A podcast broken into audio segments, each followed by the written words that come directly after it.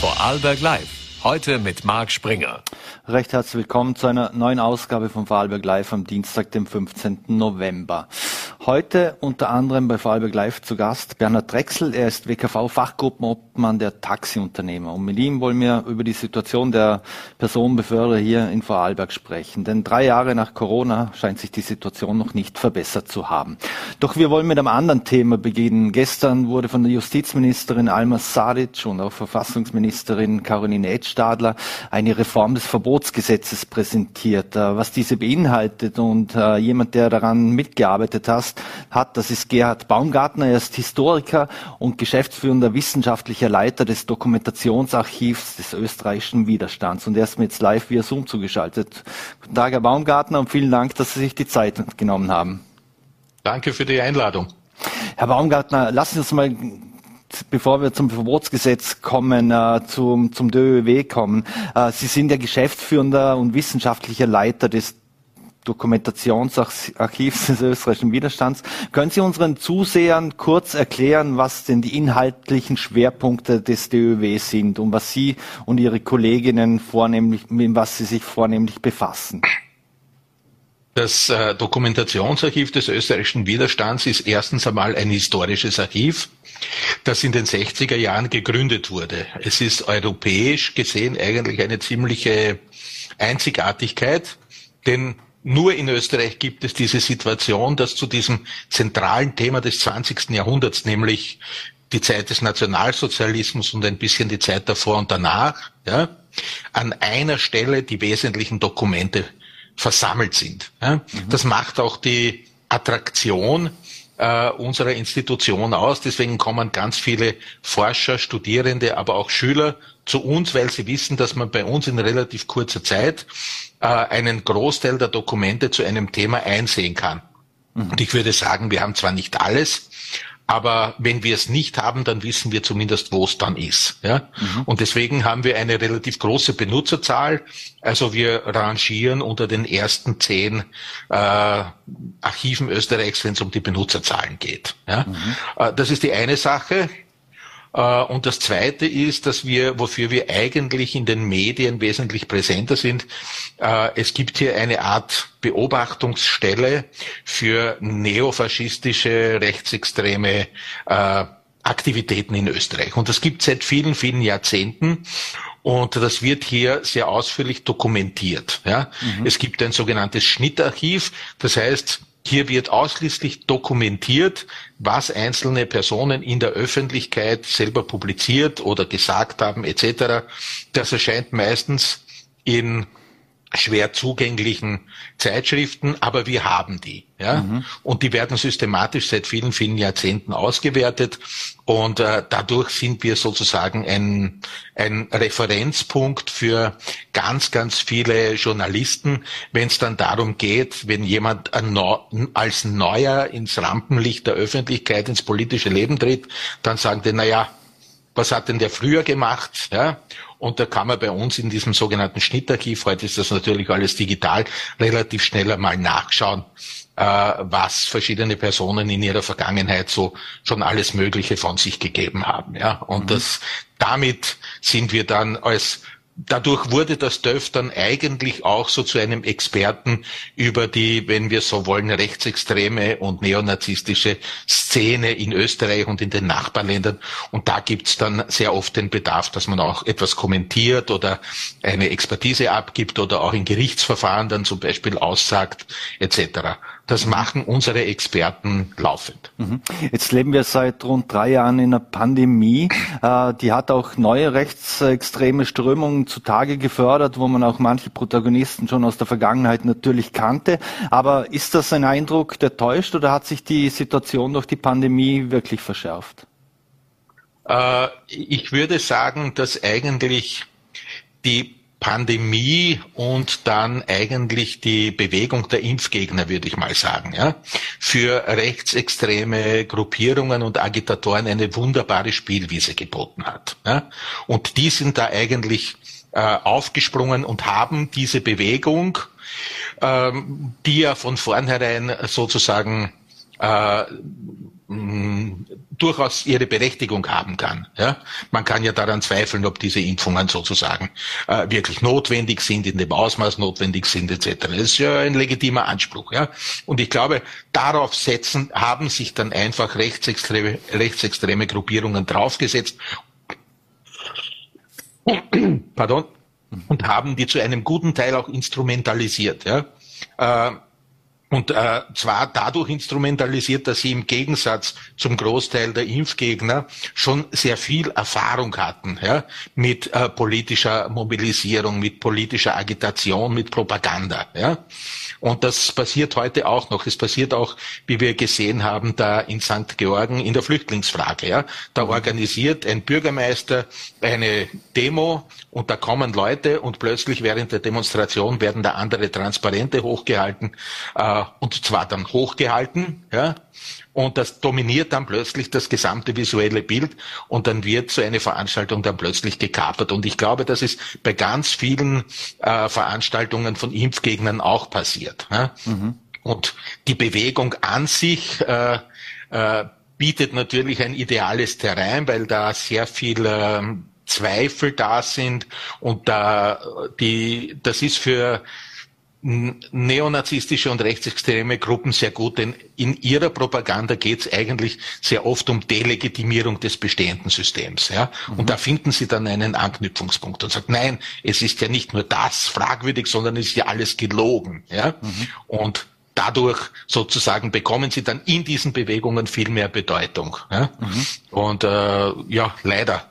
und wir haben natürlich versucht, wir versuchen das aber schon sehr deutlich auseinanderzuhalten. Mhm. Haben diese rechtsextremen Trittbettfahrer jetzt durch das Zurückfahren der Maßnahmen und weniger Protesten auf der Straße, zumindest auch, zumindest was die Personenanzahl auch betrifft, äh, ihr Momentum verloren? Das hoffe ich sehr schwer. Ja, das hoffe ich sehr schwer. Ist, wie Sie ja sehen, also Corona ist ja bei weitem nicht mehr das Thema. Das hat natürlich auch damit zu tun, dass es inzwischen bereits äh, Medikamente auf dem Markt gibt, die zumindest den Verlauf der Krankheit wesentlich einfacher gestalten und nicht mehr so gefährlich machen. Es ist also nicht mehr so, dass jetzt überall schon alles abgesperrt werden muss. Und natürlich, da ist jetzt wieder sozusagen ein Betätigungsfeld, äh, das verschwindet wieder. Das löst, löst sich meiner Meinung nach jetzt gerade auf. Mhm. Österreich hat die historisch besonders begründete Verpflichtung, dass äh, man mit Hilfe des Verbotsgesetzes gegen neonazistische Umtriebe vorgeht. Äh, jetzt wurde es das letzte Mal 1992 reformiert. Äh, Sie waren Teil jetzt dieser neuen Arbeitsgruppe. Was waren denn da die Vorgaben und Rahmenbedingungen, mit denen äh, die von Ihnen unter anderem auch geleitete Arbeitsgruppe die Arbeit aufgenommen hat? Äh, ich würde sagen, vor Bedingungen waren eigentlich gar nicht so sehr gegeben, aber es gab ein Interesse aller Beteiligten. Und das Interesse aller Beteiligten äh, rührt daher, dass es an und für sich in den letzten Jahrzehnten oder im letzten Jahrzehnt doch auch einen deutlichen Anstieg A von antisemitischen Vorfällen in Österreich gegeben hat, eine verstärkte Präsenz wieder von äh, neonazistischen und rechtsextremen Gruppen in Österreich, auch in den Nachbarländern und das spielt natürlich auch nach Österreich herein und dass das äh, wenn Sie so wollen, das juristische Mittel oder eines der juristischen Mittel dagegen, nämlich das Verbotsgesetz, äh, eigentlich ganz schlecht greift. Ja? Mhm wir sehen, dass die Verurteilungsquote nach dem Verbotsgesetz, ja, also bis es dahin kommt, ist es schon sozusagen, da, dauert das schon ein Weilchen, unter zehn Prozent liegt. Ja, also mit dem Verbotsgesetz, so wie es heute ausschaut, äh, ist das eigentlich nicht wirklich ein Abschreckungsinstrument. Ja. Warum ist das so? Weil im Verbotsgesetz doch relativ hohe drastisch hohe Strafen vorgesehen sind. Ja? Also die, die historisch interessanteren Punkte des Verbotsgesetzes, wie das Verbot der Wiedererrichtung der NSDAP etc., äh, die sind heute eigentlich mehr oder minder irrelevant. Ja, also es geht um zwei Dinge, nämlich um eine Wiederbetätigung im Sinn des Nationalsozialismus und um eine Leugnung des Holocausts ja, oder und, und anderer nationalsozialistischer Völkermorde. Ja, und äh, das sind die meisten Fälle, um die es eigentlich mhm. geht. Aber wenn ich da gerade einhaken darf, also zukünftig soll ja jegliche und nicht nur gröbliche Verharmlosung des Holocaust unter Strafe gestellt werden. Äh, was hat man denn bisher unter der gröblichen Verharmlosung verstanden? Naja, für die, die gröbliche Verharmlosung hat dazu geführt, äh, dass man zum Beispiel, wir hatten so einen Anlassfall hier in Österreich, wenn jemand gesagt hat, in Mauthausen hat es keine Gaskammern gegeben, ja, dann hat man eigentlich nicht den Holocaust an sich geleugnet, ja, mhm. sondern eben nur ein Detail. Ja, und das hat für eine Verurteilung schon nicht mehr ausgereicht. Ja? Und äh, auch das, was man Holocaust-Relativierung nennt, war damit nicht greifbar. Ja?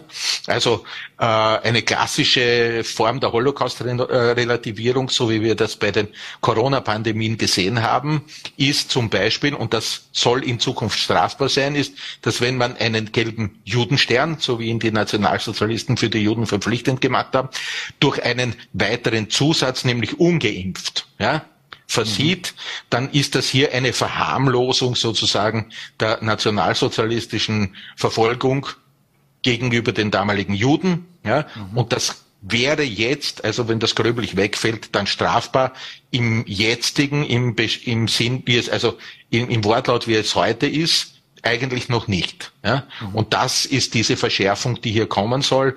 Also gerade der Fall, den Sie hier ansprechen, äh, diese Korrektur wird einen klaren Trennungsstrich ziehen zwischen dem, was mit äh, die, welche Anwendung von historischen Symbolen in der politischen Agitation und Propaganda noch erlaubt ist und was nicht mehr geht. Ja? Mhm. In welchen Punkten, Sie haben vorhin angesprochen, äh, was die Verurteilungsquote betrifft, äh, dass die ja nicht allzu hoch ist. Heißt das jetzt, dass dieses Verbotsgesetz in manchen Punkten etwas entschärfter wurde oder die Strafen nach unten äh, revidiert wurden, damit es dann zu mehr Verurteilungen kommt? Oder wie ist das zu verstehen? Äh, das Ziel der Arbeitsgruppe war eigentlich nicht äh, notgedrungen eine Verschärfung oder Entschärfung, ja, sondern es war eigentlich eine Art Modernisierung. Das heißt, um auf die Herausforderungen einer neuen Zeit, einer, einer digitalen Zeit, in der wir ja leben, ja, reagieren zu können und diese Umgehungsstrategien von äh, rechtsradikalen und neonazistischen Gruppierungen sozusagen äh, besser sozusagen verhindern zu können. Mhm. Ja. Und aber was Sie jetzt hier angesprochen haben, ja, die Überlegung ist natürlich, dass man hier ein wenig differenziert. Bis jetzt war es so, dass in diesen beiden angesprochenen Punkten ein Strafrahmen von ein bis zehn Jahren vorgesehen war. Das ist natürlich relativ viel. Hier soll unterschieden werden äh, in sozusagen leichtere Delikte und in etwas schwerere Delikte. Und bei den leichteren Delikten soll dann der Strafrahmen äh, weniger sein, also ab, beginnend mit einem halben Jahr. Und bei den höheren Strafrahmen sollte man beibehalten.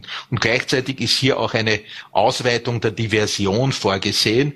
Also Diversion ist ja im Jugendstrafgesetz äh, nach wie bereits vorhanden, aber im Verbotsgesetz ist eine Diversion für Erwachsene eigentlich bis jetzt nicht vorgesehen. Ja? Und das sollte nach Meinung der Mitglieder dieser Expertengruppe dann doch die Möglichkeit da sein, dass junge Erwachsene, die bisher noch völlig unbescholten sind, ja, und denen jetzt, sage ich mal, so ein Verstoß gegen das Verbotsgesetz eben zum ersten Mal passiert, ja, mhm. dass man denen die Möglichkeit gibt, also sozusagen noch einmal äh, durch die Diversion sozusagen vielleicht einzusehen, dass das vielleicht doch ein Irrtum war oder ein Blödsinn war, was man hier gemacht hat. Ja? Äh, bei älteren äh, Personen und per Personen, die sozusagen schon fest in diesem äh, rechtsradikalen oder äh, neofaschistischen Milieu verankert sind, wird das wohl nicht greifen und wird dann auch wahrscheinlich nicht zum Einsatz kommen. Mhm. Dabei müssen wir aber eines sagen, die Diversion und die begrüßen wir ja, ausdrücklich, aber sie muss natürlich strukturiert verlaufen. Ja. Mhm. Also die Gedenkstätte Mauthausen selbst, diese Bundesanstalt hat ja schon zu Beginn des Jahres äh, bei den Ministerien darauf hingewiesen, dass wenn man die Diversion macht, dann muss man auch wirklich sozusagen dafür sorgen, dass es eine Struktur gibt. Ja? Also es wird nicht genügen, dass dann äh, diese Personen nach Mauthausen fahren, sich eine Eintrittskarte lösen, an einer Führung teilnehmen, dort vielleicht noch ein bisschen provokant oder blöd herumreden und nachher im Gerichtssaal mit der, mit der Eintrittskarte wackeln und sagen, ich war in Mauthausen. Ja? Also mhm. dazu muss man eine wirkliche Struktur schaffen, wo man diese Leute dann auch sozusagen äh, einmal empfangen kann und mit diesen Leuten auch arbeiten kann, dass man wirklich von einer sinnvollen Diversion sprechen kann. Mhm. Gibt es da Signale, oder haben Sie da Signale erhalten? Sie waren ja gestern auch bei der Pressekonferenz, bei der, bei, bei der Präsentation äh, dabei der, der, der Ministerinnen, äh, wie man das vielleicht umsetzen könnte, weil, äh, wie Sie sagen, nach Mauthausen fahren und der Steuerzahler oder wer auch immer zahlt dann auch noch die Fahrtkosten für, für denjenigen dorthin? Also konkrete Planungen sind mir nicht bekannt. Mhm. Wenn Sie auch von diesen älteren Menschen äh, gesprochen haben, die, ähm, die schon länger in, diesen, in dieser Szene unterwegs sind oder auch noch älter, ältere Menschen, vielleicht können Sie uns auch einen kleinen historischen Einblick geben, warum diese Entnazifizierung und diese Aufarbeitung in Österreich ganz offensichtlich nicht so geklappt hat, wie das ja lange Zeit eigentlich in Deutschland war. Äh, haben wir zu lange oder haben unsere die Generation vor uns auch äh, immer wieder, wieder zu oft diesem Opfermythos äh, gehuldigt? Ähm, da gibt's äh, zwischen den Ländern gibt's ganz große Unterschiede. Ja? Aber ich würde verkürzt dargestellt sagen, äh, dass es in Österreich, und das wissen ja die allerwenigsten, eigentlich nach dem Krieg schon äh, sozusagen die Absicht gegeben hat, den politischen Willen gegeben hat, hier die Täter oder also wirkliche Täter auch wirklich zu verfolgen. Und es hat, das ist äh, den meisten von uns äh, völlig unbekannt, Tausende von Verfahren, ja, gegen äh, äh, nationalsozialistische äh, Täter eigentlich gegeben, ja, gegen Kriegsverbrecher, so hieß das damals, ja. Also nicht, da ging es jetzt nicht um den die, die Angehörigkeit zur Partei oder auch die Angehörigkeit zur Partei noch in der Illegalität, sondern da ging es wirklich darum, um Handlungen, die zu äh, entweder zum Tod oder doch zu einer schweren äh, Verletzung und Schädigung anderer Personen geführt haben. Ja? Mhm. Und da wurden Zehntausende solcher Verfahren geführt. Ja? Da wurden äh, weit über, über 13.000 Personen wurden verurteilt dazu. Da wurden auch Todesurteile ausgesprochen. Da wurden in den ersten beiden, in den ersten Jahren nach dem Krieg, also bis 48, auch Personen hingerichtet mhm. als nationalsozialistische Kriegsverbrecher. Dann wurde die Todesstrafe in Österreich ja Gott sei Dank abgeschafft. Ja. Aber durch den Kalten Krieg passiert dann etwas, dass nämlich die Parteien sehr stark sozusagen äh, versucht sind, das ehemalige nationalsozialistische Lager in die politische Landschaft wieder zu integrieren. Ja? Und dann beginnen diese Gnadenakte der österreichischen Bundespräsidenten ja, äh, für verurteilte Kriegsverbrecher. Und dann kommt es zu der Situation, dass Gauleiter, Gauleiter, Stellvertreter, äh, dann die zu 25 Jahren verurteilt worden sind, ja, äh, nach wenigen Jahren plötzlich wieder frei sind und dann irgendwo doch äh, äh, in, in, in einer Bank oder in einem Unternehmen etc. Äh, tätig sein können, ihre alten Berufe zum Teil wieder aufnehmen können und doch wieder als Honoratioren der Gesellschaft dann in den 50er, 60er Jahren das öffentliche Leben weitgehend bestimmen. Ja? Also ganz, ganz viele SS-Männer da hat man ja damals auch noch nicht so richtig nachforschen können oder beweisen können, was für einzelne Personen in den, sagen wir, in den, im, im Osten irgendwo getan haben. Ja? Aber selbst mhm. dort, wo man es gewusst hat oder zum Teil gewusst hat, äh, hat man diese Verurteilten dann relativ schnell begnadigt und versucht, wieder in die Gesellschaft zu integrieren. Das hat natürlich schon funktioniert, die Integration, aber es hat die Stimmung Österreichs nach 45 ja, äh, eigentlich schon sehr stark geprägt. Ja? Und es hat damit beigetragen, dass eigentlich der Nationalsozialismus als politisches System lange Jahre nicht wirklich diskreditiert wurde. Ja? Mhm. Kennen Sie sicher den Spruch nicht, also ein kleiner Hitler wäre schon wieder gut, etc. Ja? Mhm. Also das, äh, das ist die Auswirkung dieser Politik und das ist die Auswirkung, wenn man so will, des Kalten Krieges. Das ist eine Erklärung, keine Entschuldigung. Mhm. Ja? Wenn wir ins Hier und Jetzt zurückkommen, äh, welche Rolle spielen denn soziale Medien, wenn es um Rechtsextremismus geht? Äh, konnte und wird durch das reformierte Verbotsgesetz hier eine Lücke geschlossen? Also die Absicht ist es, hier eine Lücke schließen zu können. Ja, ob das wirklich gelingt. Also was wir jetzt vorliegen haben, ist ja der Bericht einer Arbeitsgruppe. Das ist ja noch nicht die vollzogene Novelle. Ja, also mhm. bis die Novelle ausformuliert ist und durchs Parlament ist, das dauert ja noch eine Weile. Aber da gibt's eine Stoßrichtung äh, hier, die sieht vor, dass äh, vor allem also Handlungen österreichischer Staatsbürger im Ausland ja, äh, auch im, in Österreich bestraft werden können. Also vor allem, wenn es in den digitalen Bereich passiert, aber es muss nachweisbar sein, dass das auch eine Relevanz für das österreichische politische Alltagsleben hat. Ja? Mhm. Also wahrscheinlich die österreichische Justiz wird sich nicht zur Weltpolizei äh, sozusagen hochschwingen können. Ja? Mhm. Aber wenn man von Spanien aus nach Österreich sozusagen postet oder in die in den sozialen Medien äh, in einem rechtsextremen oder neofaschistischen Sinn, also im Sinne des Verbotsgesetzes und äh, das einen Österreich-Bezug hat, dann wird, soll das in Zukunft strafbar sein. Ja, mhm. das wird also diese diese sogenannten Äußerungsdelikte.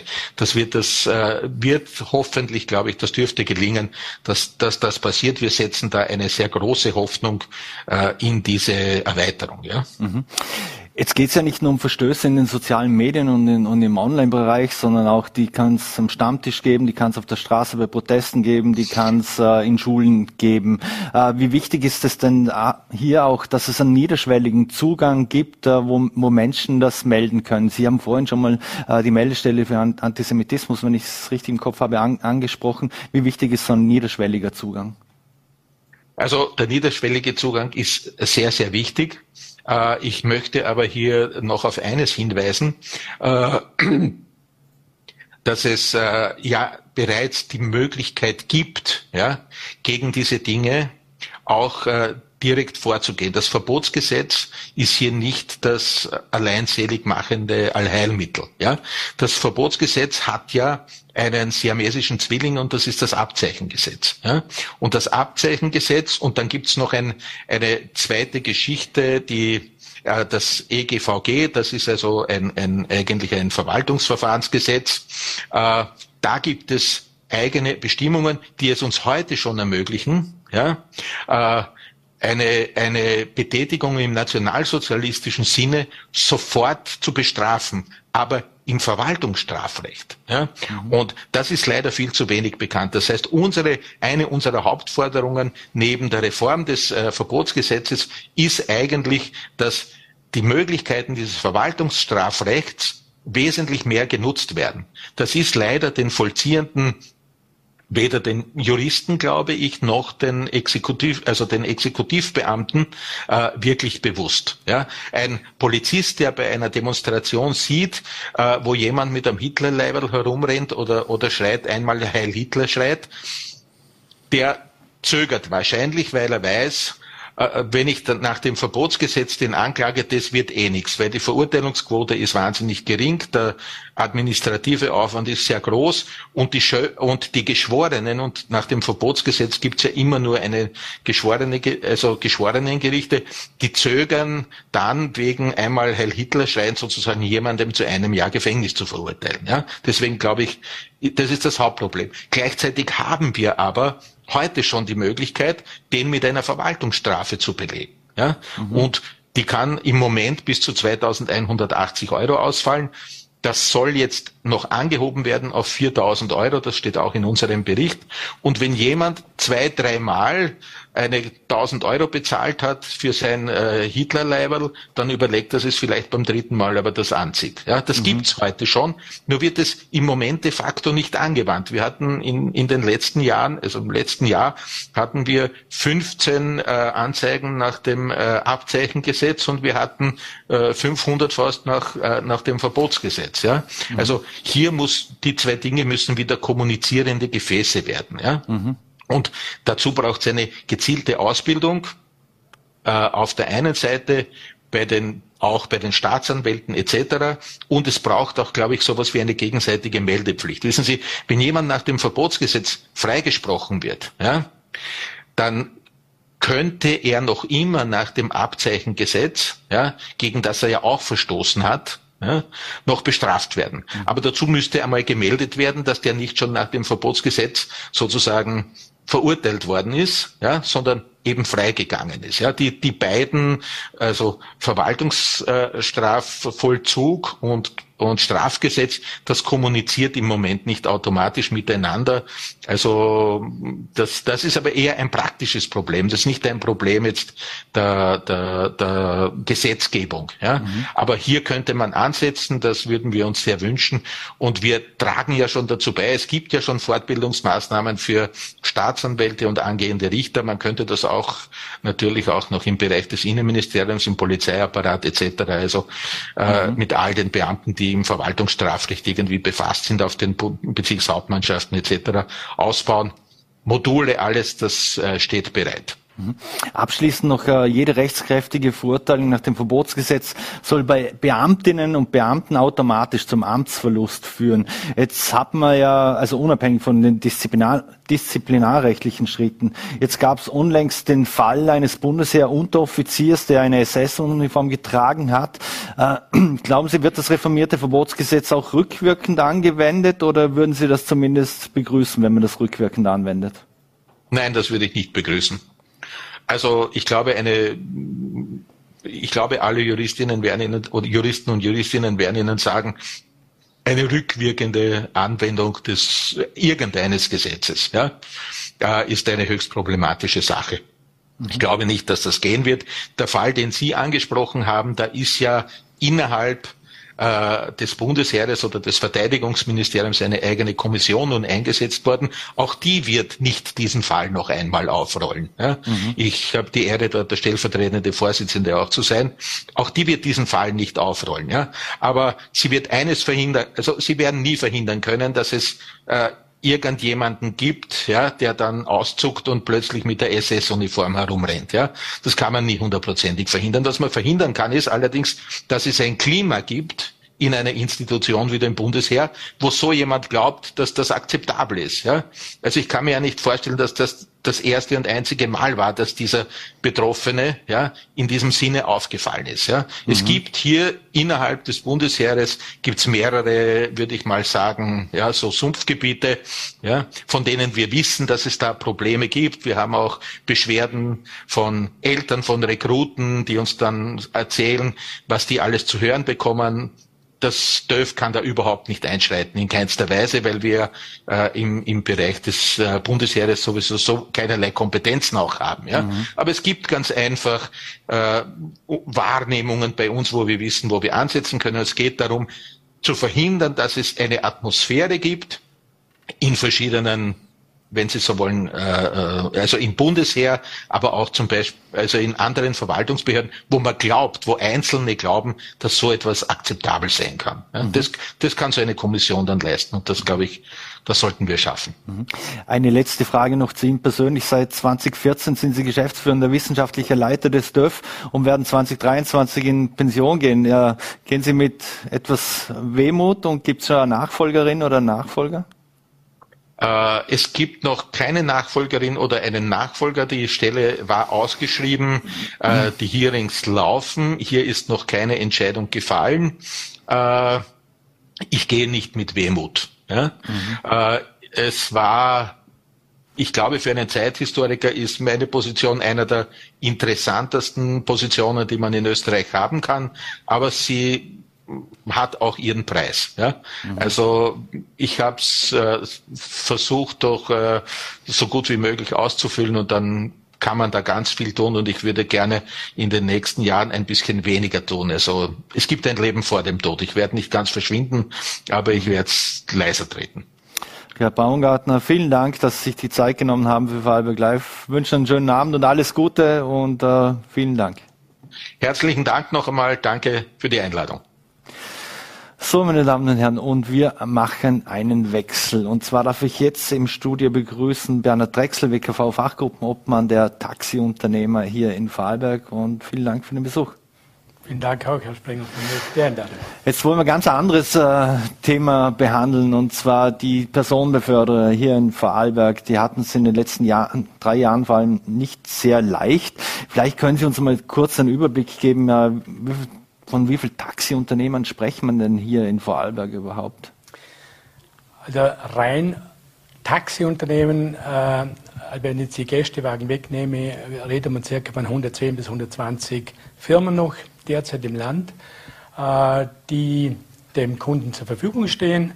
Beim Krankentransport müsste man das jetzt noch einmal reduzieren, da kommen wir dann circa auf die 60 bis 65. Mhm. Hat sich die Situation jetzt na, nach Corona, das ist ja noch nicht vorbei, aber wie, wie hat sich denn die Situation für die Personenbeförderer hier im Land entwickelt? Hat sich vieles normalisiert mittlerweile? Man muss es äh, aus, aus, verschiedenen äh, Sichten eigentlich betrachten, das Ganze. Rein aus der Sicht von Corona hat sich es natürlich verbessert. Man sieht ja auch, die Gasthäuser dürfen wieder offen haben.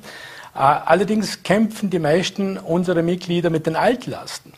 Wenn man einmal berücksichtigt, früher hatten die die Möglichkeit, was auf der einen Seite natürlich gut und auch notwendig war, eine richtige Entscheidung der Politik. Man durfte bei den Sozialversicherungsträgern, genauso aber auch beim Finanzamt, die Abgaben stunden. Was aber mhm. heute natürlich bedeutet, dass die dann halt doch irgendwann fällig werden, die müssen beglichen werden. In der heutigen Zeit sind wir aber immer noch nicht auf 100% Auslastung. Aber auch wenn man das wäre, müsste man heute mit den doppelten Abgaben rechnen eben die Altlasten, die noch zu begleichen sind und eben die aktuellen, die man eben jetzt begleichen muss.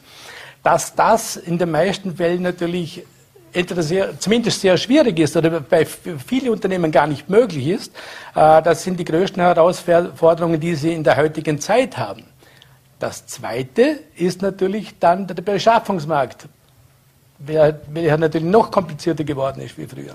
Mhm. Aber wie gesagt, alleine die Altlasten, von denen man eigentlich gar nicht mehr spricht, das sind eigentlich diejenigen Dinge, die heute richtig zuschlagen. Mhm. Ähm, wir haben eine ziemliche Spritpreisteuerung. Äh, wie sehr schlägt die für die Unternehmer hier im Lande zu Buche? Ist keine Frage. Der Sprit ist natürlich bei einem Personenbeförderer, sprich Taxi, äh, doch ein sehr hoher äh, Faktor. Man rechnet also je nach Fahrzeug zwischen 10 und 15 Prozent. Äh, wenn wir noch zurückschauen auf die Jahre, wo ja auch äh, Krisen waren wie 2008, 2010. Damals war die, die, die, die Bankenkrise, dann kam die EU, die Wirtschaftskrise, die Staatenverschuldungen. Äh, da war ungefähr der Rohölpreis genau gleich. Also das war circa bei 109 Euro das Barrel. Das, da liegen wir heute noch nicht ganz. Also ich glaube, es ist derzeit 102, 103 Euro das Barrel. Dennoch ist der Treibstoff deutlich teurer als wie damals. Also alleine, wie man heute oft mal auch sagt, der Krieg ist schuld. Derzeit natürlich Ukraine, Russland immer wieder äh, fällt das. Das kann es nicht sein. Also wenn man äh, Daten hernimmt vor 22, also bis Ende 21, da wird einem äh, sehr schnell klar, dass es mit dem Krieg gar nichts zu tun hat. Denn dennoch hatten wir schon Teuerungen von 50, 60, 70 Prozent. Tendenz natürlich weiterhin steigen. Können Sie diese Preissteigerungen weitergeben an die Kunden oder geben Sie die auch weiter? Das kann man leider nicht. Äh, wir haben im Vorarlberg äh, einen verbindlichen Tarif. Was einerseits auch gut ist, hat auch die Wirtschaftskammer, wollte das auch so. Wir stehen auch heute noch dazu. Dennoch mit den, aus der Sicht der heutigen Preisentwicklung und jetzt nicht nur der VPI, sondern einfach alles in allem. Äh, das ist ja auch das Personal, wo immer mehr Lohn benötigt, um über die Runden zu kommen. Also das schlägt sich natürlich dann am meisten zu Buche. Personal macht 55 Prozent aus der Gesamtkosten. Äh, und es ist natürlich verständlich, dass der Mitarbeiter auch irgendwie natürlich mit dieser Situation zurechtkommen muss. Dem kommt man auch bestmöglich nach, sofern es irgendwie möglich ist.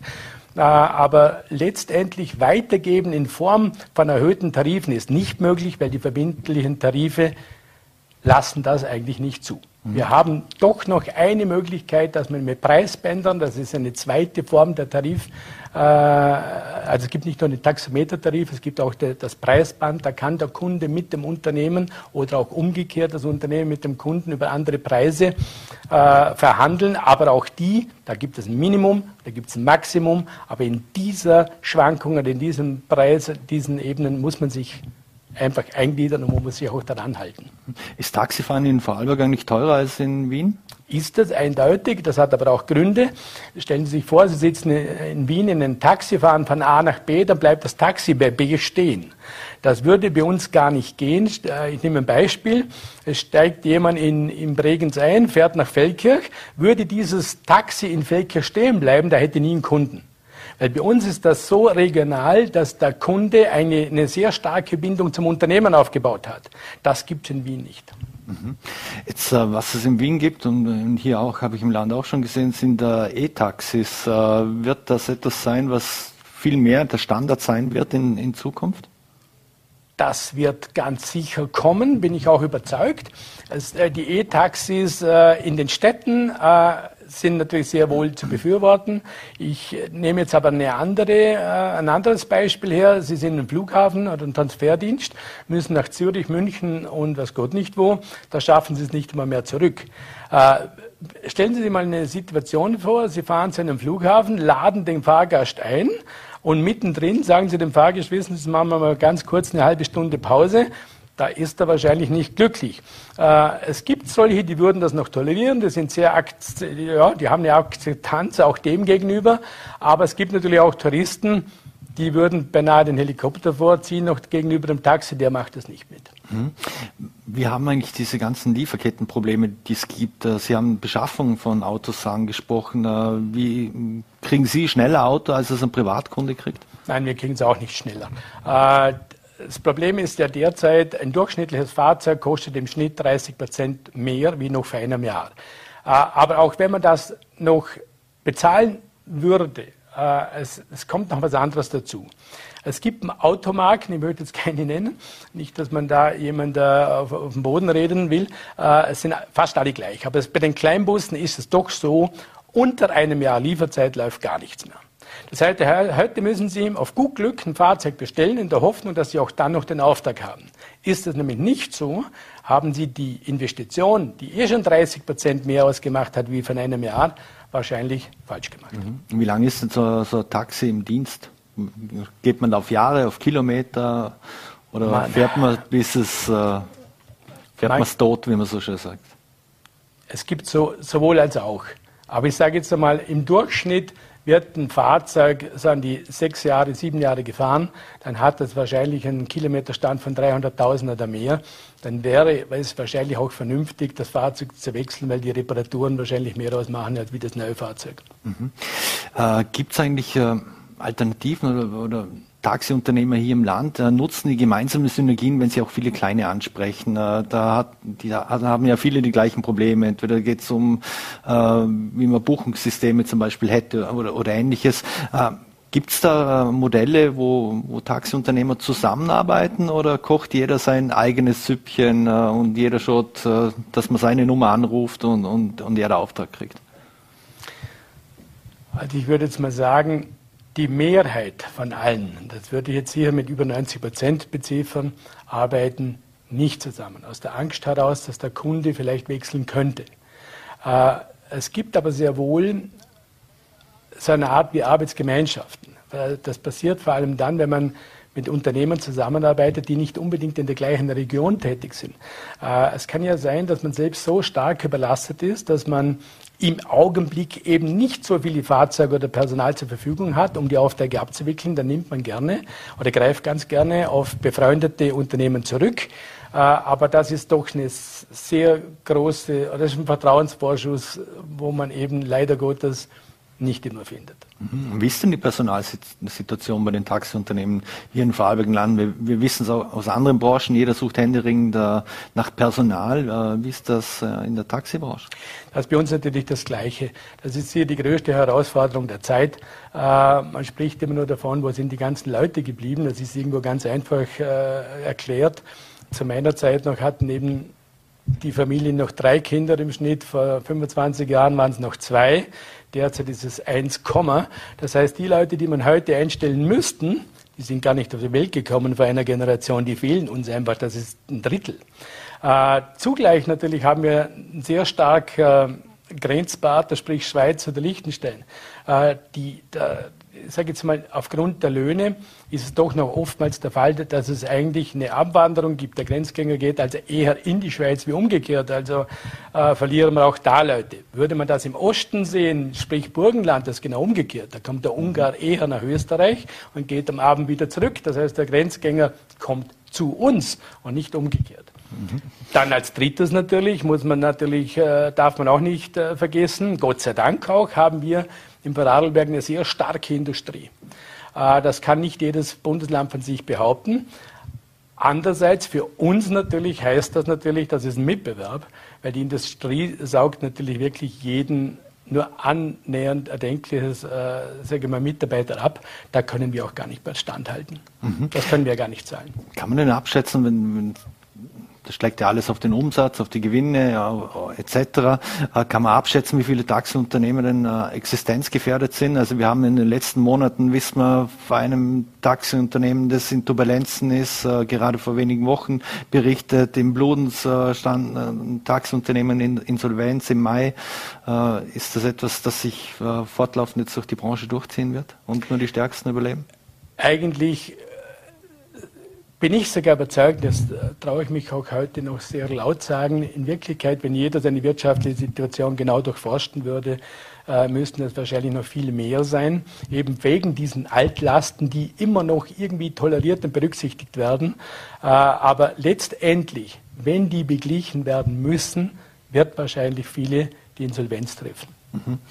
Ich habe vorhin schon mal von der Teuerung gesprochen. Äh, jetzt, ich denke mir, viele Menschen wollen sich vermutlich auch nebenberuflich etwas dazu verdienen, äh, möglicherweise auch als Taxifahrer oder Taxifahrerin. Äh, kann man, was Voraussetzungen muss man jetzt da mitbringen, außer einen B-Führerschein zu haben? Also grundsätzlich ist der, der Taxifahrer natürlich äh, ein, ein, Personal besonderer Art. Wir befördern nämlich eben keine Päckchen, sondern eben Menschen. Das ist das höchste Gut, das es gibt. Dass man da natürlich nicht jeden fahren lässt, ist klar, obwohl man dringend natürlich Personal benötigt. Aber er sollte natürlich grundsätzlich hilfsbereit sein, er sollte freundlich sein. Äh, das ist einmal schon etwas, äh, was viele nicht können. Viele haben tatsächlich irgendwie eine Hemmschwelle, gerade mit kranken äh, Menschen zu, zusammenzuarbeiten, die wissen dann vielleicht nicht, wie gehe ich mit dem um. Aber ich würde jetzt einfach mal sagen, probieren Sie es aus, gehen Sie in ein Unternehmen, fragen Sie nach. Äh, ich bin auch überzeugt, äh, dass gerade geringfügige oder, oder Teilzeit Anstellungen zunehmen werden, weil eben die Bevölkerung sehr wohl mit diesen wirtschaftlichen Maßnahmen, die derzeit getroffen werden müssen oder überhaupt mit dem Markt, der derzeit ist, kämpfen. Mhm. Jetzt wissen wir nicht, jeder Fahrgast, äh, den, den man fördert, ist, ist der freundlichste oder mitunter auch stark alkoholisiert. Ähm, welchem Druck sind denn Taxifahrerinnen hier im Land ausgesetzt? Es ist natürlich ein Druck, keine Frage. Vor allem, wenn man jetzt vom Nachtdienst redet, äh, ist da natürlich schwierig, sobald einmal die 2 Uhr Grenze überschritten wird. Äh, das ist eben so. Aber man muss natürlich auch sagen, man hat natürlich auch das Recht, auch als, Fahr als Fahrer, solche Menschen äh, vom Fahrzeug zu entfernen, sei das jetzt mal verbal. Wenn das eben nicht nützt, darf auch die Polizei oder die Exekutive hinzurufen, bei extrem schwierigen Fällen. Aber man muss sagen, äh, von dem muss man eigentlich keine Angst haben, das ist doch die Minderheit aller Fahrten. Mhm. Äh, mehr oder weniger kann man schon sagen, dass wir noch im Land Vorarlberg noch vernünftige Situationen erleben. Wir können es nicht vergleichen mit Großstädten. Äh, da ist es sicher ein knallharter Job. Sind eigentlich schon Kameras in, in Taxis äh, ein Thema oder, aus Sicherheitsgründen und Ähnlichem oder macht man das bei uns hier nicht? Das, man macht es eigentlich nicht. Äh, das ist natürlich auch eine, eine, eine Sache des, der Datenschutzgrundverordnung. Äh, es ist natürlich nicht erlaubt, Vertonung schon gar nicht. Äh, es ist schon Bild sehr heikel. Vor allem müsste das angemeldet sein. Mir selbst sind keine Fahrzeuge bekannt wo aufgenommen wird. Mhm. Welche Rolle spielt denn die Digitalisierung in der Branche? Es hat ja mal, oder ich weiß nicht, ob es noch besteht, eine Zusammenarbeit von Taxiunternehmen mit Holmi gegeben, eine App, die von einem Vorarlberger ent entwickelt wurde und mittlerweile aber in Wiener Hand ist. Ähm, was für Rolle bemessen Sie der Digitalisierung zu, auch im, im Werben um neue Kunden? Digitalisierung ist sicher die Zukunft. Dass, äh, ja, jeder, der das leugnet, der lügt. Äh, es ist auch unheimlich wichtig, weil schauen wir uns einmal die jungen Leute an. Jeder schaut ins Handy, jeder tippt umher. Die haben schon eher das Problem, äh, verbal zu kommunizieren.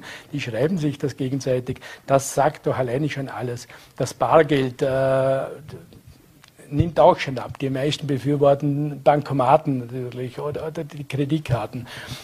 Ich glaube, das haben wir auch gar nicht mehr selbst im, im, im, Griff. Da werden wir eigentlich vor den Karren gespannt, wie das Pferd auch.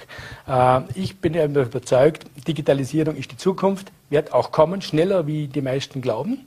Äh, also ich bin überzeugt, dass man wahrscheinlich schon in absehbarer Zeit, ich sage jetzt mal eine Zahl, jetzt fünf Jahren, dass es gar kein Taxi mehr gibt, wo eine Bankermarkkarte gar nicht annimmt. Mhm. Jetzt äh, Taxifahrer und Taxifahrerinnen, die, Sie haben es auch angesprochen, äh, Kranke zum Beispiel, oder es gibt Alten- und Krankentransporte. Wie relevant äh, ist das im Land noch für Ihre Branche? Sehr. Sogar sehr. Äh, die Problematik ist aber auch klar, wir haben Sie jetzt gemerkt, äh, die Rettung hat ja auch eine Aussendung jetzt gegeben, dass sie bestimmte Rollstuhltransporte nicht mehr machen können, weil sie eben auch Personalprobleme haben. Das Gleiche gilt für die Lebenshilfe, die ja gleich nachgezogen. Äh, es geht eigentlich jedem so. Wer muss jetzt oder sollte diese Fahrt natürlich machen? Das Taxi. Aber auch die haben natürlich das Problem mit dem, mit dem Personal. Ich glaube, da braucht es einfach eine politische Entscheidung auch und auch wirtschaftliche Hilfen für Taxiunternehmer. Ich glaube schon, dass die bereit sind, eben rollstuhlfähige Fahrzeuge zu machen, was äh, künftig auch wahrscheinlich gar nicht mehr anders möglich ist, als wie über Taxen äh, solche Transporte durchführen zu lassen. Aber eben das muss gefördert werden. Das kann das Unternehmen gar nicht mehr von selbst stemmen. Die, die haben eben nicht nur die Altlast, nicht nur die Beschaffungsmärkte von heute. Äh, es wird immer schwieriger. Da muss die Politik her. Fühlen Sie sich gehört von der Politik oder, oder gibt es da Signale, dass man überhaupt das Gespräch sucht oder dass das hier im Landhaus überhaupt auf dem Radar ist? Ich glaube schon, dass in den Stuben äh, darüber diskutiert wird. Aber ich glaube immer noch, dass die Situation zu wenig prekär ist, dass die Notwendigkeit erscheint, dass die Politik etwas tun muss. Aber ich bin auch überzeugt, dass wir kommen. Mhm. Abschließend noch, äh, jetzt gibt es ja durchaus Kunden, vor allem am Monatsanfang, äh, die, die Taxi wie einen Lieferdienst äh, verwenden. Ist da, las, da, lässt man sich Lebensmittel nach Hause bringen, Zigaretten etc. Ist das eigentlich ein Geschäftsfeld, das Potenzial hat oder geht das zu weit vom Kerngeschäft weg aus Ihrer Sicht? Das hat kein Potenzial. Das wird natürlich immer wieder gemacht, keine Frage, aber das sind dann eher so Privatpartys, die eben selbst schon so angeheitert sind, dass sie nicht mehr selbst Auto fahren können. Die lassen sich natürlich eine Pizza so bis hin zu Zigaretten natürlich nach Hause bringen, äh, weil es halt doch noch vernünftiger ist, das Taxi fährt das, als würde man alkoholisiert selbst fahren. Aber dass man von Geschäftsfeld reden könnte, sicher nicht. Äh, es hat auch äh, die Einzel Händler, also große Supermarktketten haben das schon versucht, selbst, also ohne Taxen, äh, nach Hause zu stellen. Und auch die haben gemerkt, das ist gar nicht so einfach. Da müsste eigentlich, da müsste schon sehr viel aufeinander treffen zur gleichen Zeit. Also, also nur so einzelne Fahrten zu machen, das rentiert sich nie. Mhm. Wäre zu teuer. Mhm. Da müsste auch der Auftrag schon einen bestimmten Warenwert haben. Das rentiert sich für den Kunden wieder nicht. Also da sind schon mehrere äh, Aspekte zu berücksichtigen. Aber ich von Geschäftsfeld glaube ich nicht einmal, dass es in Zukunft kommt. Mhm. Eine letzte Frage. In uh, urbanen Gebieten ist Uber vor allem sehr stark. Ähm, befürchten Sie da einen neuen Anlauf des Tech-Riesen, wenn unsere Taxiunternehmer in Schwierigkeiten sind? Oder macht das auch die gesetzliche Lage im Land unmöglich? Unmöglich ist es nicht. Wir selbst sind Uber als die Mitglieder, die für Uber fahren, genauso Recht wie alle anderen auch. Nur sollen sie die gleichen Spielregeln haben. Das wäre auch im Land Vorarlberg. Das geht gar nicht anders. Also wenn die fahren, dann zu den gleichen Bedingungen. Das sind auch Taxen. Die haben Taxilenker zu haben. Die haben genauso gut sich an die steuerlichen Richtlinien zu halten. Und äh, sie haben sich an die Tarife zu halten.